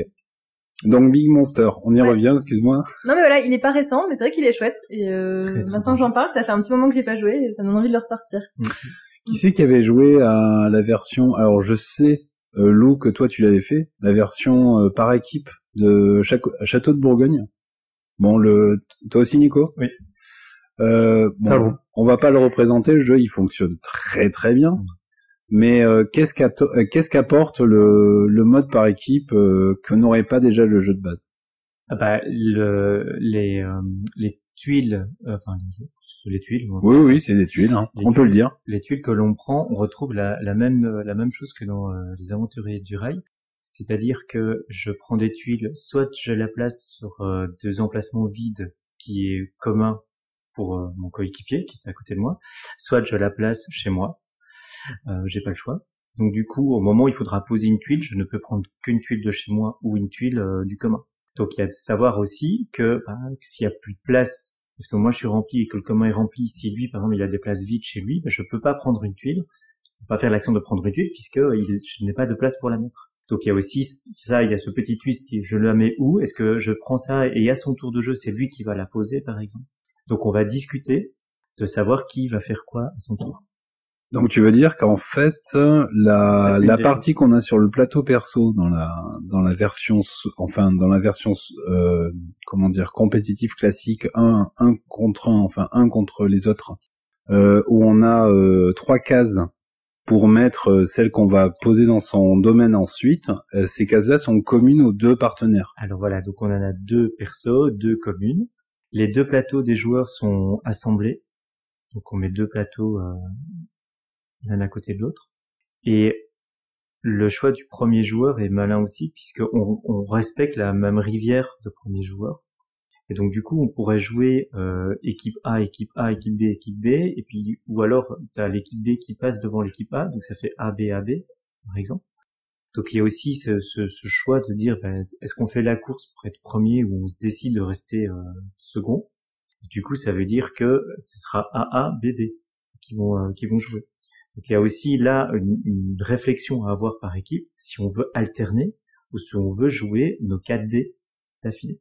Donc ça, c'est une chose qu'on peut qu'on trouve euh, là-dessus aussi. Mais du coup, tu as une communication contrainte euh, aussi, euh, parce que comment tu la gères ta réflexion en parlant, en, parlant, en disant pas trop tout haut ce que tu vas faire, surtout si c'est B et que c'est A qui joue avant, parce que tu dis ah j'aimerais bien, on va prendre ces tuiles-là, blablabla. Bah, A dit bah, on va les niquer, on va la prendre avant, et puis bah, et puis voilà. Est-ce que ça allonge énormément le temps de jeu? Oui. Est-ce que c'est grave, docteur? Non, parce que tu n'es pas tout seul dans ton coin, puisque tu as un coéquipier avec qui tu vas discuter ou partager quelque chose pendant que l'autre va réfléchir. Et l'équipe B, pendant ce temps, elle peut réfléchir, euh, elle n'est pas bloquée par tes choix. Alors, elle est bloquée par les choix, dans le sens, euh, stratégie A, bah, zut, elle tombe à l'eau, parce que forcément l'équipe A a choisi euh, de faire la même chose que toi, ou prendre tes tuiles que tu pouvais pas. Mais comme on lance tous les dés en même temps, donc les quatre joueurs lancent les dés en même temps, du coup, on voit euh, donc pour rappel, c'est la valeur des dés qui vont entre guillemets définir les options, puisque l'action euh, veut prendre une tuile, je peux la prendre qu'en fonction de la valeur de, de je peux modifier ça moyennant des ouvriers, peu importe. Et donc du coup, je vois, je fais, ok, ils ont que des gros chiffres, genre euh, du 4, 5, 6, 6 peut devenir 1, mais admettons du 4, 5. Nous, on a des valeurs à 2, 3. Tu dis, bon, ben, on va moins ce tour-ci s'embêter les deux équipes l'un l'autre, puisqu'on n'a pas les mêmes valeurs. Si sur le plateau de jeu, après avoir lancé les dés, donc les 8 dés qui sont euh, encore deuxième fois, les 8 dés qui sont euh, qui sont lancés, on s'avère qu'il y a que des 5. Tu fais bah nous comment on va jouer l'équipe B après l'équipe A, les, la valeur 5 va être fortement demandée. Est-ce que tu as 4 dés par équipe ou alors est-ce que tu as chacun chaque partenaire a ses propres 2 dés? Oui, chaque alors oui. Euh, oui pour la seconde position. Donc c'est à dire que chacun a ses 2 dés il ne peut utiliser que ces deux-là, effectivement. Pour lui-même Oui. D'accord. Et donc on va, euh, si je joue avant mon, mon coéquipier, qu'il a besoin de, de upgrade ses dés avec euh, des ouvriers, je vais peut-être utiliser comme action de dépenser mon dé pour faire deux ouvriers, par exemple, ou de mettre le bâtiment spécial. Parce que tu as une réserve d'ouvriers commune, en fait. Exactement. Pareil pour l'argent. Ce qu'ils font avec les mines à chaque tour. Là, c'est pareil. D'ailleurs, c'est un truc qu'on retrouve dans Concordia, c'est-à-dire que autant on va avoir ses ressources communes, autant l'argent est, enfin, on va avoir ses ressources propres, pardon, autant l'argent est commun entre les deux joueurs. Ça, c'est une grosse subtilité euh, de, du mode par équipe dans Concordia qui change vraiment le jeu. Car en fait, on essaye par équipe du coup de gérer, de pas, pardon, je vais parler à la négative, on essaye du coup pas de gérer les deux aspects en même temps par joueur. Et on, on, on se décharge euh, sur un banquier. Et chacun sa spécialité en fait. Exactement. Pour un objectif commun. Ah, je recommande vraiment Concordia par équipe. C'est vraiment. Euh, et puis c'est vrai qu'on a joué à 6 par deux fois, c'est assez épique. Ça fait des longues parties, mais c'est tellement plaisant. Alors il marche bien à 4 aussi par équipe. Euh, je ne l'ai pas testé à 4 pour le coup. et ce qui est bien, c'est que vous pouvez jouer sur la carte classique euh, à 6 et puis euh, prendre une carte où on est un peu plus restreint si on veut garder un modèle de 6 joueurs, prendre une carte un peu plus euh, ou un effet stérique un peu un, peu plus important, ce qui va rendre les maisons plus vite plus chères. Donc ça c'est aussi très intéressant pour la, la, dynamique du jeu. D'ailleurs, il y avait, j'avais trouvé, enfin j'avais trouvé, non, j'avais pas trouvé, on m'avait conseillé, on m'a conseillé une, un document très intéressant sur BG à propos de Concordia, qui est un truc que vous avez trouvé dans les fichiers relatifs au jeu, qui est en fait l'ensemble des cartes qui ont été sorties, et pour chacune d'entre elles, en fonction du nombre de joueurs, le niveau d'interactivité que vous allez avoir par rapport à Imperium, qui est, je crois, la, la carte de base qu'on a dans le Concordia originel. Euh, voilà, sachant qu'évidemment Corsica, qui est euh, être euh, très connu pour être hyper tendax parce qu'il y a énormément d'interactivité. Donc c'est la c'est la carte qu'on conseille pour jouer à deux, sachant que toute carte est jouable à n'importe quel nombre de joueurs. Mais après c'est c'est comment tu vas avoir envie qu'on se marche dessus les uns les autres, quoi. C'est tout. Et euh, ouais, donc si vous avez si vous avez un intérêt à, à acheter de nouvelles cartes pour ce jeu, ce que j'ai fait, je les ai pas encore testés, il faudra qu'on fasse ça. Mm. Euh, donc euh, récupérez-vous ce, ce, document, c'est très intéressant pour euh, savoir que, quel sera votre prochain achat pour, pour Concordia. Moi j'ai d'autres exemples, euh, excuse-moi, hein, je, je, rebondis là-dessus. D'autres exemples de jeux compétitifs, à quoi un seul euh, compétitif qui peut jouer par équipe, c'est Magic, avec la variante ah, troll, à deux têtes tout simplement, qui est vraiment excellent. D'ailleurs moi je joue principalement que entre la deux têtes euh, dès que je peux. Je préfère euh, par rapport à, à les parties euh, normales, quoi, avec les règles normales. Donc trois à deux têtes, c'est deux joueurs contre deux joueurs. chacun construit son deck et par contre il y a qu'un seul pool de points de vie, donc 40 points de vie chacun, chaque équipe. Alors attends, parce que moi j'ai pas joué à Magic depuis à peu près les années 90, mmh. bon peut-être année 2000, mais, euh, mais Magic, c'est un jeu de joueurs à la base. C'est un jeu de joueurs à la base. Ah, oui ou non À deux joueurs. Mais c'est deux, deux contre deux. Oui, d'accord. Mais euh, après, il y a eu des variantes pour quatre ou pas? Euh... Avec chacun pour soi ou ce genre oui, de tu peux, tu peux jouer à quatre, oui. Tu peux jouer à quatre? Ou euh, par exemple, t'affrontes que euh, ton joueur à gauche et donc du coup ça ça tourne. chacun est l'adversaire de de donc à, élimination et puis c'est le c'est celui qui euh, qui survit en fait c'est ça. Mais il y a, y a, de toute façon un milliard de variantes euh, euh Magic euh, donc et donc j'en viens à ma troisième question parce qu'il y avait un but derrière tout ça. Ah bon oui, oui oui mais on dirait pas au début mais ce dont tu parles ce 2 contre 2 c'est un système de règles ou c'est une extension qui propose ça? C'est un système de règles et d'ailleurs très souvent quand il y a les avant-premières donc à chaque nouvelle extension qui sort de Magic, euh, quand il y a les tournois qui sont organisés, donc tu vas avoir des paquets scellés, donc tous tes boosters, tu fais ton deck euh, en live et puis tu joues. Euh, en draft Oui, tu as du draft. D'accord. Et donc tu as aussi une variante euh, 3 la 2 têtes, où euh, tu ouvres euh, un certain nombre de boosters, tu les mélanges ou pas, et chaque équipe doit se constituer deux decks, parce qu'il y a deux joueurs par équipe. Et donc c'est un jeu qui est très plébiscité ou c'est ça reste euh, majoritairement euh, un jeu de joueurs? Non non, pas tant que ça. Pas, tant que ça? Non non, c'est c'est plus fun que que autre chose, mais euh, moi je le préfère au jeu de base où très souvent tu dois dépenser 3000 euros pour avoir un deck qui qui va être correct pendant 6 mois. Bon, mais on verra ça avec les, les finances de la société. arrêté ça il y a 30 ans. ouais, c'est pour ça, à un moment donné, j'ai pris deux décisions dans ma vie, c'est arrêter Warhammer et arrêter Magic. Voilà, c'était pour les mêmes raisons. De, la même manière qu'il y a des applis qui te calculent combien d'argent t'as économisé en arrêtant de fumer, tu pourras avoir la même chose, combien d'argent t'as économisé en arrêtant de jouer à Magic euh, depuis... Euh, ouais, ben, si des développeurs autour de ces thèmes nous entendent. Je ne vois pas de quoi tu parles. Et en, et en petit jeu aussi pour... Euh, alors beaucoup plus léger, qui peut jouer aussi bien euh, en solo qu'en binôme cette fois-ci. C'est un jeu qui s'appelle Connecto, qui est ressorti récemment, qui s'appelait Imagicien avant. En fait, c'est un petit jeu de dessin où chacun va avoir euh, une fiche avec des symboles dessus. on a des pommes, des glaces, des choses euh, un peu variées. au début de la partie, on va piocher une carte qui va nous donner des boucles de dessin à faire. Par exemple, je vais devoir faire une boucle entre la pomme, le gâteau, le chapeau et un quatrième, et j'en vais avoir comme ça plusieurs à faire en parallèle un chemin, ça te Enfin, ça de, de faire un, ou plusieurs chemins. C'est ça, un ou plusieurs chemins. Et où en gros, entre chaque euh, icône, je dois tracer une ligne droite. Merci Julien. J'étais là, j'étais un chapeau et un pommier et un quoi? Ah, non, ah oui, non, euh, non justement, c'était oui, un jeu de dessin oui, où tu traces les traits entre les différents symboles. D'accord. Et euh, un... tu, pour expliquer ça comme un bébé, tu relis des symboles et ça fait un beau dessin à la fin. C'est comme les, les joints, les points dans les dans le journal de Mickey. Ah ben voilà, ben voilà, là tu me parles avec un vocabulaire que je comprends. Et, le, et, le, but étant de réussir à retrouver ce qui est représenté par ce dessin-là. Donc il y a une variante compétitive où chacun a sa fiche et on regarde la carte, on se débrouille. Et il y a une version également compétitive mais en binôme où une personne doit décrire à l'autre quels objets, euh, par quels objets, par quelles icônes il va falloir passer, et où l'autre doit l'écouter et dessiner. Sachant qu'il va y avoir plusieurs glaces, plusieurs chapeaux, plusieurs euh, icônes qui peuvent se ressembler, il va falloir les décrire dans le le brou le brouhaha ambiant. Comment tu comment tu, euh, comment ça s'appelle déjà ça? Euh, Connecto. Connecto et tu pourras l'amener au Buena parce que j'aimerais bien essayer. Euh, j'ai une boîte de démo, ouais. Ça, Ah, mais ça avec- vient de sortir ou c'est pas C'est en fait ouais la réédition est sortie il y a quelques semaines. Alors que il, il magicien, le jeu de base, il est récent aussi. Il a trois ans. ouais, deux- deux, trois ans, trois ans. ouais. Mais justement ils l'ont un peu Ah ouais. un peu arrêté, ils l'ont ils l'ont retravaillé depuis. euh. Ok. C'est pas la même direction artistique, il est Ouais, hyper ouais. épuré, Connecto. Peut-être que, je crois que c'est peut-être à l'international où ça plaisait, je sais pas. Ah, je sais- Mais il y a eu un, il y a eu un Ok. couac. euh, Mais je pense que c'est c'est une direction, ouais, euh, la boîte est blanche avec quelques symboles, comme tu pourrais avoir une boîte de concept ou de choses comme ça. Donc je pense Ok. que ça va plus facilement parler au grand public euh, Ouais. pour ce pour ce type de jeu. Non, mais euh, en fait, euh, moi, je trouve le, le côté relier les points dans un jeu de société, je trouve ça génial. quoi. Ouais, ouais. Je- je- J'ai vraiment envie d'essayer. Mais vraiment, euh, ça a l'air chouette. ouais, carrément.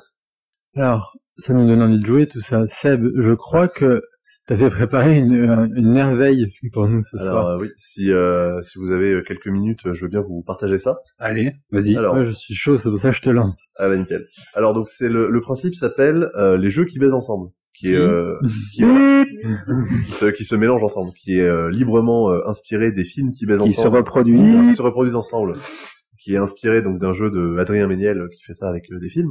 Le principe c'est que je vais euh, donner le pitch d'un jeu, mais un jeu qui n'existe pas, mais qui est le mélange de deux jeux qui existent. Donc le pitch va en gros combiner les pitchs de ces deux jeux-là. Le but c'est non pas de retrouver les deux jeux séparément, mais de retrouver le nom qu'aurait le jeu en question, qui est en général un mélange entre les deux noms des deux jeux. En Ça général, les deux vont s'emboîter. Une espèce de mot valise. C'est ça, une espèce de mot valise entre les deux. D'accord. Euh, donc du coup, je vais commencer à vous lire le pitch et si vous avez des idées, vous pouvez les, euh, les T'as, balancer. t'as un exemple avant qu'on joue euh, pour que ça ait l'air plus simple Et ben par exemple pour euh, les films, euh, alors j'ai plus le, le, le pitch en tête, mais t'avais la- le mélange entre le roi lion et le discours d'un roi, qui donnait le discours d'un roi lion. D'accord. Voilà. Et donc là, ça va être pareil, mais avec des jeux, parce que ben, on, On va être meilleur avec on les jeux, je pense. On verra. On verra. Accroche-toi, Lou. Est-ce que on peut faire ça par équipe compétitive euh, Euh, Il y a moyen, compétitif- Legacy également. Euh, si on récupère les boîtes des jeux et qu'on les fusionne vraiment ensemble. Bientôt dans vos boutiques. Ouais, évidemment. Alors, je vais récupérer du papier pour le déchirer pour le côté legacy. Ok, cool. Bah nickel. Je Voilà. pense dans les micros en plus, ça, va- Ouais, ça va va être être génial. Alors, le premier que je vais vous faire. Donc c'est un jeu coopératif de stop ou encore. Chacun va à chaque tour retourner des cartes, mais sans les regarder. Ce sont les coéquipiers qui vont pouvoir donner quelques informations sur ces cartes, par exemple leur couleur ou leur valeur. Lorsqu'on décide d'arrêter de retourner des cartes, il va falloir en choisir l'une d'elles en fonction des informations qu'on a. On n'a toujours pas le droit de regarder les cartes. Le but du jeu est de créer ensemble le meilleur Sénat des profondeurs. Oh, un abysse. Anabis. Ah, Voilà. Ah. Oh là là là là. Bien joué. C'est dur ton truc. Voilà. Je sais pas pourquoi j'étais sur Yokai et je me dis. Un match, hein. un abysse conspiracy. Euh, oui, Anabis Conspiracy. Ça, ça marche aussi. J'avais mis Heureusement. que Anabis, mais... euh, Heureusement que tu files des indices à la fin. Oui, voilà, voilà. Mais par contre, c'était difficile à trouver avant la toute dernière phrase, quoi. C'est ça, c'est... Le Sénat sous-marin. Ça, j'essaie de rédiger un peu. Euh, Ouais, C'est comme euh, question pour un champion. Au début, euh, c'est infaisable et à la fin, t'as l'indice. Ouais, ça. là. C'est ça. Son nom est Patrick, son, son prénom est Patrick, son nom de famille Bruel, je suis Je suis, je suis, je suis. Jacques Chirac. Indice chez vous. Alors, alors je peux vous en faire un, on en a parlé un petit peu, enfin on a, on a, on a éventuellement un peu Un euh, évoqué des choses. Un indice. Alors, il s'agit d'un jeu pour enfants, qui demandera de concilier adresse et stratégie pour remporter la partie. Chacun va ramasser des cartes qui servent de ressources, mais qui peuvent également être fabriquées pour gagner des bonus et des points de victoire. Le jeu se déroule en forêt, et chacun incarne un clan différent de hérissons. Et chacun a sa propre façon de récolter les cartes. Un clan va les piocher, un va pouvoir les voler dans la main de ses adversaires, et un dernier devra faire rouler une balle à scratch par-dessus les cartes. Roule à pic. Ouais, roule à pic. Et euh, va les ajouter dans sa main, euh, les Alors, attends. à coller. Refaites-le moi, là. C'est route à pic. Route, route la pique. Ouais, route la pique. ouais. Route la pique. C'est ça. C'est roule à pic avec un petit hérisson. Euh, c'est c'est pas mal comme jeu euh, pour enfants ça d'ailleurs. Ouais, ouais. C'est rigolo. C'est un scratch, c'est ça Ouais, c'est ça, c'est une balle à scratch, tu dois ramasser des petites icônes qui te font avancer sur un plateau en fonction des, des différents symboles. T'as joué ou pas? Parce que ça a l'air cool, mais j'ai jamais pu tester. Non, mais moi non plus, mais Moi j'y avais, clairement, j'y ça a avais l'air- joué à Cannes ouais quand euh, quand c'est sorti et euh, ouais c'est. C'est que pour les enfants ou, ou tu t'éclates aussi euh, Ou ça peut être adaptable pour les grands? Ça C'est le dépend principe. hein, de bien. ton degré d'alcoolie, mais euh... non, non, Ah. mais, pff, tu peux jouer avec les enfants. hein. Un adulte pourra s'amuser euh, en y jouant avec des enfants, mais que des adultes. Des jeux experts euh, terribles où il faut lancer un hérisson avec des petits scratchs pour attraper je ne sais quoi. Avec un vrai hérisson euh, Et Non, mais- éviter les voitures. également. Non, mais j'essaie de t'imaginer Lou en train, à quatre pattes en train de jouer avec ce truc euh, sur un tapis d'enfant. Pourquoi Ça, quatre pattes Tu peux, mettre- sur une table. Je quatre absolument pas jouer sur une table en fait. Quand vous me dites il faut lancer un truc qui va ramasser d'autres trucs, euh, Ah, je le vois pas sur une table. Non, tu, tu, Ah, fais- tu c'est fais un rouler. petit jeu, c'est un petit jeu. C'est une balle que tu fais rouler. D'accord. Ok. C'est pas, c'est pas trop vénère non plus. Alors Seb, est-ce que tu as euh, une nouvelle définition à nous faire Euh, oui, tout à fait. Je peux vous faire deviner un jeu d'adresse. Un jeu d'adresse. Le but, c'est de propulser des lapins dans des trous euh, qui sont disposés sur le plateau, sur un plateau à la manière d'un billard. Sauf que là, dans ce jeu-là, au cours de la partie, par un mécanisme ingénieux, les trous vont changer de place, ce qui va complètement changer la donne. Alors Et là, là, faut trouver. Et, et là, il faut trouver. T'as oublié l'indice. Les lapins, je l'ai pas. Les lapins, je l'ai pas. ah, moi les lapins c'est le seul truc que Après, j'ai. euh, Ah, les, ah, les vas-y. trous et tout ça, On croquignol peut-être, Moi, non, je sais y pas. a- il y a- Ah. Avec les taupes, les trous changent. Non, non. Attends, un croquignol, ça ressemble à un truc de lapin, le croc. Ben, pas- c'est pour ça que je réfléchissais à ça, mais Non. euh, je vois pas. Il y a, trucs- c'est pas, c'est pas croquignol. Mais justement, c'est une peux- espèce de, une espèce de billard. Tu peux la relire C'est un jeu d'adresse. Le but est de propulser des lapins dans des trous qui sont disposés sur le plateau dans les coins à la manière d'un billard. Sauf qu'au cours de la partie, par un mécanisme ingénieux, les trous vont changer de place en changeant, qui va complètement changer la donne. La donne. euh, Comment ça s'appelle le, le jeu avec les tops là? Oui, c'est ce que je de C'est Mm. oui, mais qu'est-ce que tu disais? Oui, mais je sais plus, c'est pas. Je suis le sûr qu'il y a le chef. pl- je suis sûr qu'il y a plein de gens qui lui ont ce... J'espère. Bon, moi le- les lapins, euh, ça me fait penser à Dixit, mais voilà. Ah, tout. Le euh, Bunny Kingdom. Kingdom. Bunny Ouais. Et Kingdom. après, j'ai rien d'autre, dit lapin. Et le, le jeu d'adresse, Si, il y a Magic Rabbit. Oui, oui. Toujours pas. Et le, le jeu d'adresse, vous l'avez peut-être euh, Ça peut peut-être vous aider Non. Ah. Est-ce que je vous donne la réponse? Non, euh, Ben, on sait. donne-nous un, de- un des deux. Un des deux. Euh, le jeu d'adresse, c'est le carom. Ouais. C'était pas le Ah, croquignol. je connais pas du tout. Du coup, Carboni Non. Le carom, c'est pas, c'est pas le, le billard en bois là. euh, C'est ça, avec des, avec à avec des palais. Oui, c'est Ouais, ouais, c'est ça. Tu donnes des pichenettes dans des, dans des petits palais pour, euh, pour les pousser. Parce que ouais, t'avais parlé de Pichenette, alors j'ai Euh, pensé à. Pitch Card. Bu- À part ça. Bunny, Carom. euh, Bunny euh, Carom. Bunny King Carom. Non, c'est pas ce, c'est- pas ce. Le, le fait que les trous changent de place, ça intervient dans le jeu avec les lapins. Bah, dans Magic Rabbit. Ah non, c'était pas celui-là. Non, c'est System. Et Magic Rabbit. Euh, voilà, non plus. Eh bien, c'était Croc Carom. Donc, qui était le croc carotte et le carom. Donc, euh, ah, Après, oui, c'est Bon, ben, Moi, si je- vous l'aviez eu chez vous, euh, Ouais. félicitations. hein. c'est ça. Un indice, euh, indice chez vous, bien sûr. En bas de votre écran. Ça, ça peut pas marcher à tous les coups. Non mais c'est chouette, c'est chouette. C'est juste qu'on a un manque de culture. euh, Ah, le, c'est ouais, pas vu. Croc carotte, c'est, euh, ouais, c'est tellement connu, je me disais, normalement, comme genre SOS Swiss City ou des choses comme ça. Ah, ouais, d'accord, ok. On, Oui, voilà, on est à c'est- ce niveau-là, Ah, très bah, bien. On n'a pas la ref. Euh, Est-ce que vous voulez que je vous en fasse un dernier? Ah ben oui, Bah, euh, évidemment. Allez, plus qu'un, si t'en as un. euh, Complètement perché. euh, nous, on en ça, prend. bravo. J'ai zéro point, là, encore. Allez, je peux même Ah non, mais c'est coopératif, t'es avec nous. Ah bon? Va. Non? Mais moi, par contre, j'ai moins d'un point parce qu'il y en a un que j'ai pas réussi à vous faire deviner. Ah oui, C'est ça, d'accord. c'est- ça marche moins bien. Ah, c'est triste. Allez, je peux, je peux vous en faire deux petits derniers. Allez. On a Yes. un jeu familial qui voit deux joueurs s'opposer. Lors de la partie, chacun va chercher à avoir suffisamment d'avance sur son adversaire pour déclencher la fin de partie et gagner. Chacun va devoir jouer des cartes en temps réel de manière à organiser ses troupes, représentées par des polyominos. Il va donc falloir être vif d'esprit, fin stratège et balèze à Tetris, afin d'assouvir sa domination en Afghanistan. Ah, elle est pas mal, elle est pas J'adore ton mal. pitch. Euh, J'adore ton pitch. Au, au, Ah, au Malte, au Malte, ça pourrait passer, euh, plus comme ça, tu penses euh Oh mais carrément. Ouais, euh, Ouais, j'achète tout Ah, de suite. Polyomino, c'est quoi euh, euh, C'est Blocus ou des comme ça papa. mhm. Bah ça serait euh, les trucs de les trucs comme l'île des chats, euh, ce genre de jeu quoi.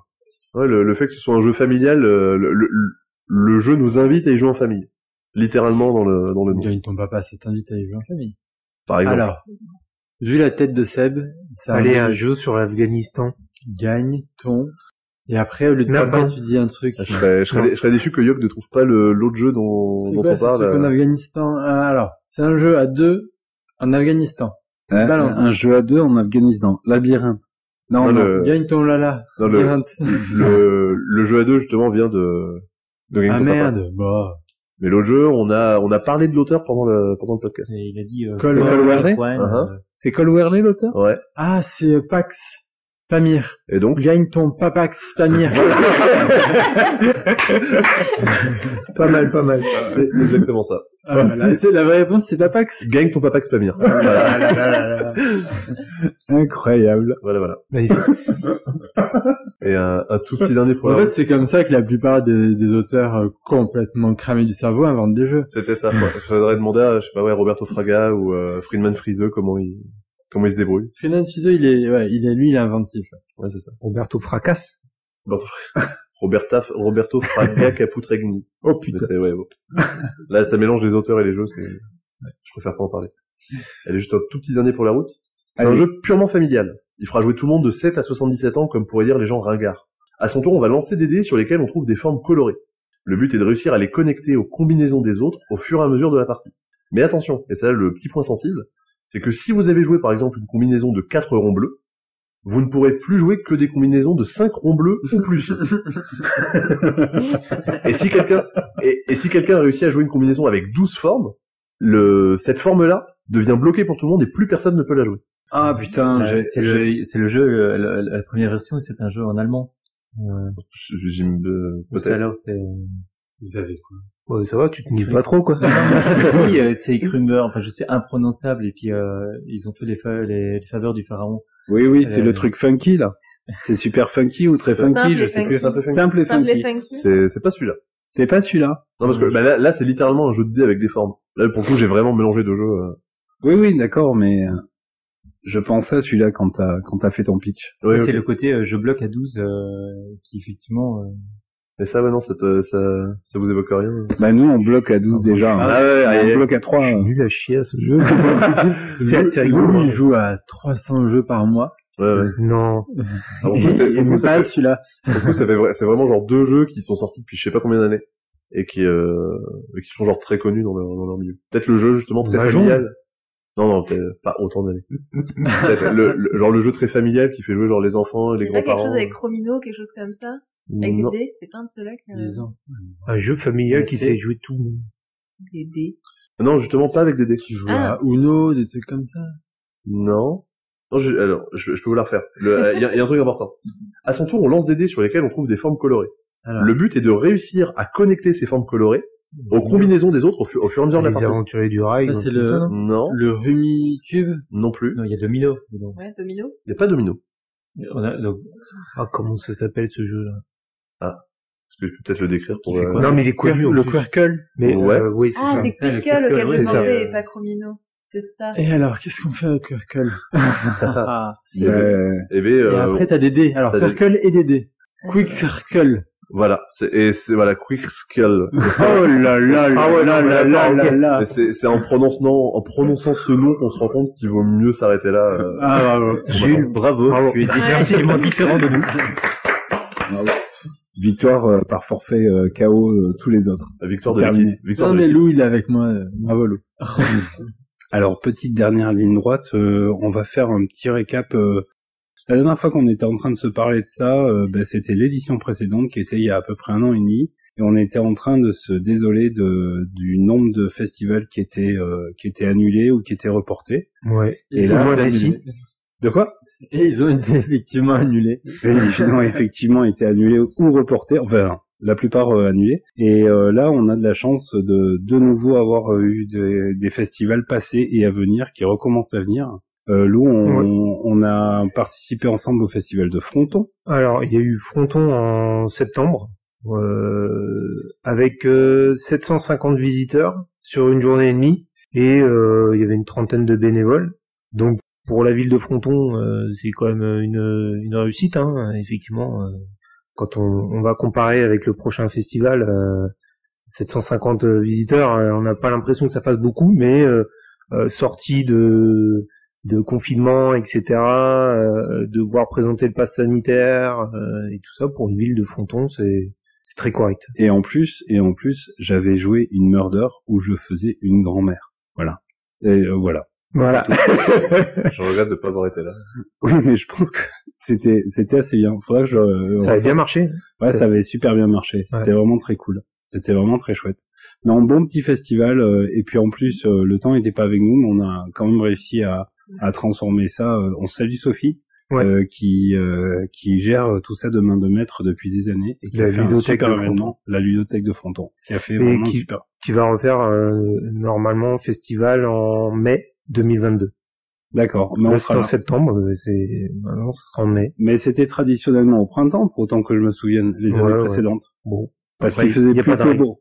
Il faisait plutôt beau. ouais, c'est vrai. Et il y a eu Colomiers aussi récemment. Colomiers en octobre, euh, là il y a beaucoup plus de visiteurs, donc c'est plus de 4000 visiteurs euh, sur le week-end avec 70 bénévoles et euh, il y avait euh, plus de 600 jeux euh, à, à disposition. Bon, il n'y avait pas que des jeux, hein, il y avait euh, aussi des, des des stands pour les enfants, Playmobil, etc. Il y avait un château gonflable. euh, euh, il y avait aussi des, des auteurs de jeux qui, qui étaient là pour présenter leurs jeux. Oui, il y avait l'éditeur Subverti qui a présenté Dictopia. Euh, du même éditeur, Nico, je fais appel à ta mémoire. euh, Il y, a, il y avait un petit jeu euh, écolo de l'éditeur Subverti, ça dit quelque chose? Oui, j'y ai joué. euh, Ah, si c'est celui que je pense, j'y ai joué à Cannes. euh, Ouais, j'ai au demande le nom. Climato. Climato. Voilà. Ben voilà, c'est ça qu'on cherchait Emeline tout à l'heure. Tout à fait. Tu l'as essayé Climato, Emeline? Oui, oui, euh, je l'avais pledgé même euh, à l'époque. D'accord. Euh, bah, c'est un petit jeu sympathique, oui, euh, qui joue de, de à 4 Je crois pas qu'il puisse se jouer tout seul. Semble, et, mais c'est vrai qu'après j'en ai pas un souvenir. Euh... je pourrais pas vraiment en parler parce que ça fait un Non, moment c'est que but. joué. Ouais, ouais. Non mais enfin voilà, c'est un petit jeu. Ok, euh, donc. Climato, Dictopia, euh, l'éditeur Subverti à qui on souhaite euh, bien du, du succès pour ses prochaines productions.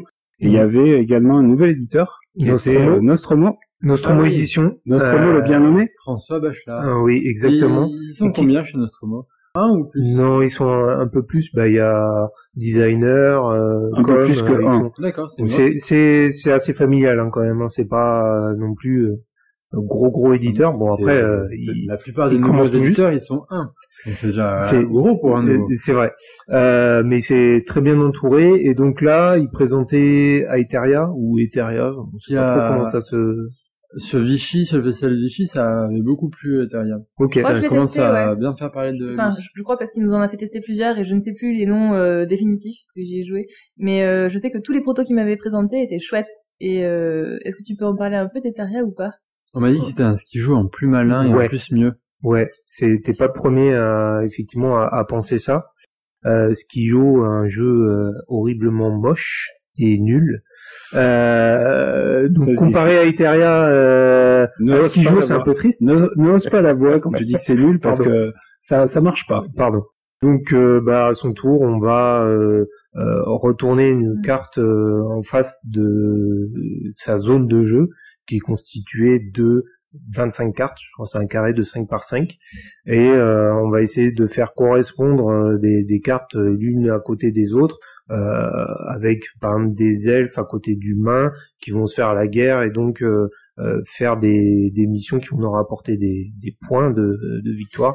C'est assez simple à jouer. Bon là, expliquer euh, en podcast, euh, c'est c'est un peu plus Bon, complexe. en hein. gros, un ski joe thématisé, joli, très Euh, agréable et à jouer. surtout très multiple en fait. Il y a de nombreuses façons de jouer avec plein de. Enfin, je crois qu'il peut Oui. jouer en coop, il peut jouer a- en compétitif. il y a par équipe. il y a- Ouais. euh, Tout. il y a à peu près tout, ouais. Tout plein de variantes par équipe, ça m'étonnerait pas.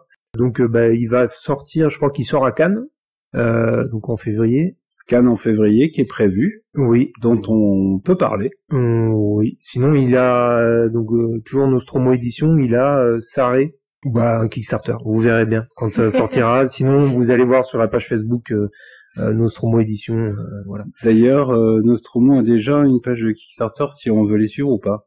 Je sais pas? Ah, j'en sais rien, je suis pas Bon, partie de, Je de la vais, com, euh, euh. on, on fera, euh, on, suivra ça et puis on se refilera le tuyau pour les prochaines émissions. Oui, donc ça c'était le festival de Colomiers. C'était les festivals locaux, ouais. Oui, locaux. euh, Parce que c'est vrai que dans, dans depuis euh, le confinement et compagnie, il y a eu c'était quoi? C'était Partenay, le premier gros festival qui avait repris. Après, dans les gros festivals français, il y a eu Vichy. Et ça a fait un bien fou. Euh, partenaire juillet. Orléans. Partenay, c'est ça, c'est 12 jours à peu près le mois de juillet. Et, et Vichy, c'est en septembre. Et Orléans. Et euh, Il y a eu Orléans avant. il y a eu Orléans. avant Mais j'étais pas à Orléans. Tu as raison. Et, euh, Bon, on va et en fait, trop- Oui, oui, c'est, euh, ça fait un bien de fou parce que tous les éditeurs qui se retrouvent là-bas retrouvent enfin beaucoup de sens à, À ce qu'ils font. à, Mhm. à ce travail parce que faire des jeux ça peut être très très abstrait parce que tu ne vois pas les gens à qui tu vas faire partager euh, ta production. Le plaisir de, de, de toutes ces heures de passion à créer des jeux.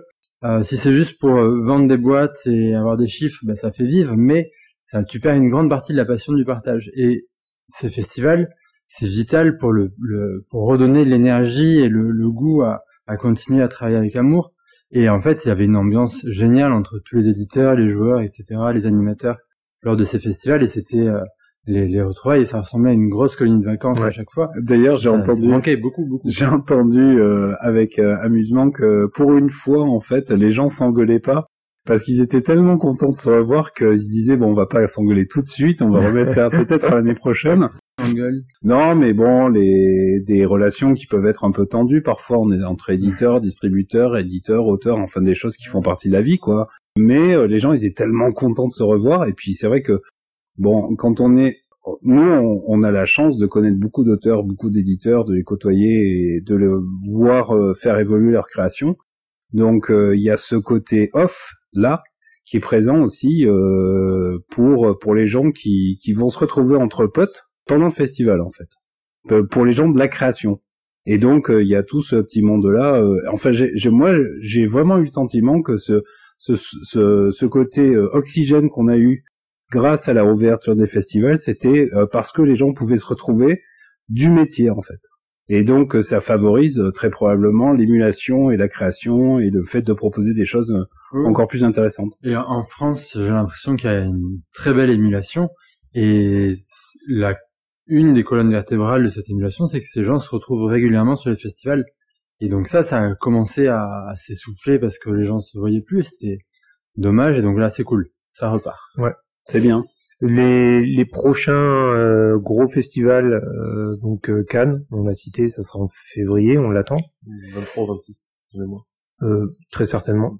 Euh, et sinon, sur Toulouse, on va déjà en parler, c'est dans quelques mois, mais il va y avoir l'alchimie de Toulouse qui va reprendre, donc c'est le 6, 7 et 8 mai 2022, c'est ça. Qui a bien sûr besoin de bénévoles, comme euh, toujours, de, de gens euh, qui veulent commencer dans le bénévolat, euh, qui veulent qui tourne, continuer dans le bénévolat. exactement.